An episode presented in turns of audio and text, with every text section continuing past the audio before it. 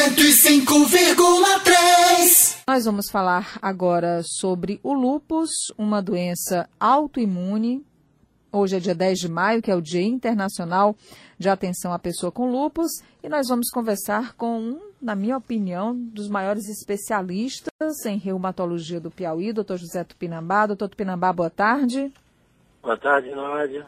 Prazer falar é com o senhor. Prazer falar com você e boa tarde para cada uma das pessoas que nos ouvem. Doutor Tupinambá, hoje é esse dia importante para a gente mais uma vez falar e lembrar as pessoas sobre a prevenção, sobre o tratamento, sobre o diagnóstico do lúpus. Primeiro eu queria que o senhor conversasse com os nossos ouvintes para fazer essa contextualização. Muitos não sabem exatamente o que é o lúpus ou como ele aparece. Então, o que é o lúpus e como ele se manifesta, doutor Tupinambá? Bom, essa é uma oportunidade é, interessante para divulgar alguns conceitos que podem ser importantes para alertar as pessoas. Então, o lúpus, Nádia, ela é uma doença inflamatória crônica de origem autoimune. É uma doença que o substrato dela é a inflamação. E ela é de origem autoimune porque, por uma desregulação do sistema imune, o sistema imunológico passa a não reconhecer mais como próprio, como seu, aquilo que faz parte do próprio organismo e passa a agredir os tecidos orgânicos.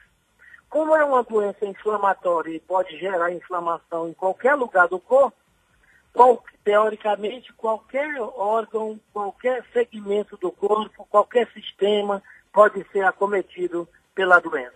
Uhum. Existem alguns órgãos que são mais afetados, né, doutor Pirambá? Sim.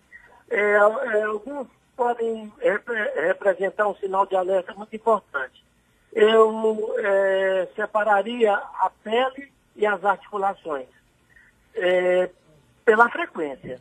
É, mais de 90% dos pacientes têm acometimento cutâneo. E o acometimento é principalmente na forma de manchas, uhum. de manchas avermelhadas, que pode variar no local onde ela se instala, que pode variar, é, variar no tamanho mas de um modo geral são manchas avermelhadas. Daí o nome da doença lupus eritematoso. Eritema quer dizer vermelhidão. Uhum. Então esse é o primeiro ponto, o acometimento cutâneo. Existe um acometimento cutâneo que é típico, que é chama, muito chamativo para a doença, que são manchas avermelhadas nas maçãs do rosto e no nariz formando como se fossem as asas de uma borboleta, onde o corpo da borboleta é o nariz e onde as asas da borboleta é a mancha do lado e outro do nariz na, na maçã do rosto. Esse, esse eritema é chamado eritema em vespertílio ou em asa de borboleta, mas ele pode acontecer no corpo todo. E uma característica interessante, Nádia, alguns deles são fotossensíveis. O que significa fotossensível? O que é fotossensibilidade?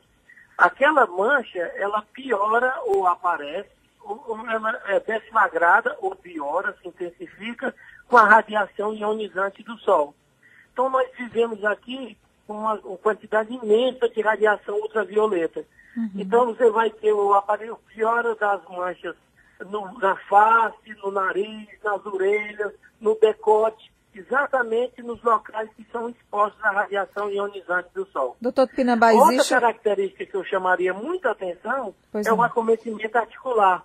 Os, o lúpus, de um modo geral, ele dói ou incha as articulações.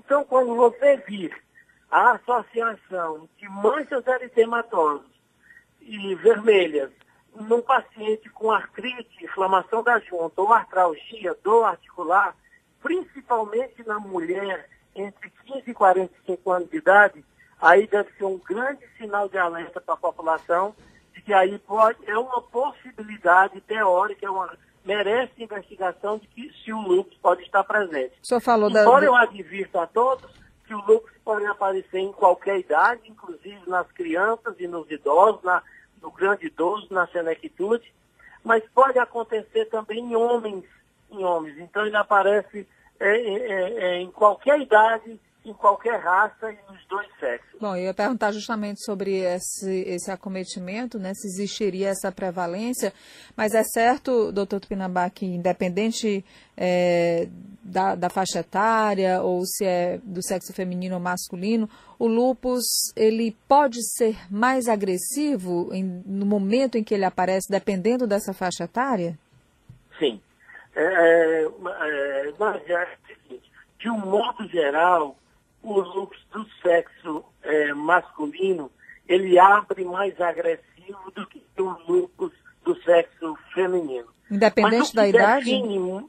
O que, de, que define a, a, gravidade do lupus, é, é, Nádia, é o órgão acometido.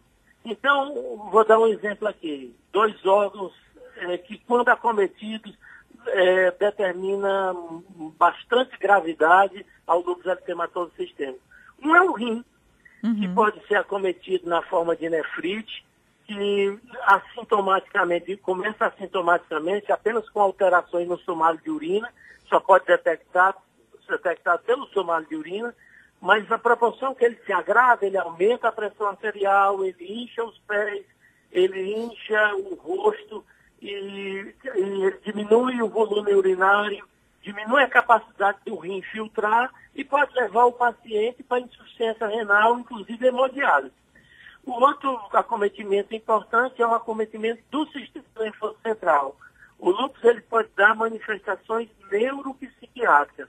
A manifestação neurológica mais comum é a cefaleia, a, a dor de cabeça, mas ele pode também cursar com convulsões e até com manifestações psiquiátricas, com alteração de comportamento.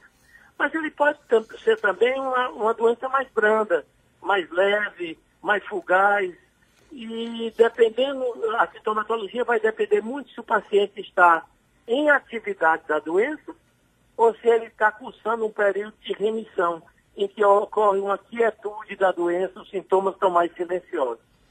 Bom, eu queria demais agradecer, adorei a conversa, doutor Tupinambá, que é médico reumatologista, José Tupinambá, conversando com a gente hoje sobre o lúpus, essa doença que só pela descrição do doutor Tupinambá a gente vê uma doença muito séria, muito grave, mas tem tratamento, tem muita gente que vive com lupus há muitos anos e que tem uma vida praticamente normal, né, doutor Tupinambá? Assim como é tem outros que, infelizmente. Essa é a novidade. É, que bom. E, mas outros, infelizmente, é, é, acabam lidando com muitas dificuldades por causa da complicação da doença. Hoje é o Dia Internacional de Atenção à Pessoa com Lupus, 10 de maio. Obrigada, doutor Tupinambá. Sempre um prazer okay, grande falar com o senhor, tá bom? É o meu dever. Ah, muito obrigada. O senhor é muito gentil, tá? 105,3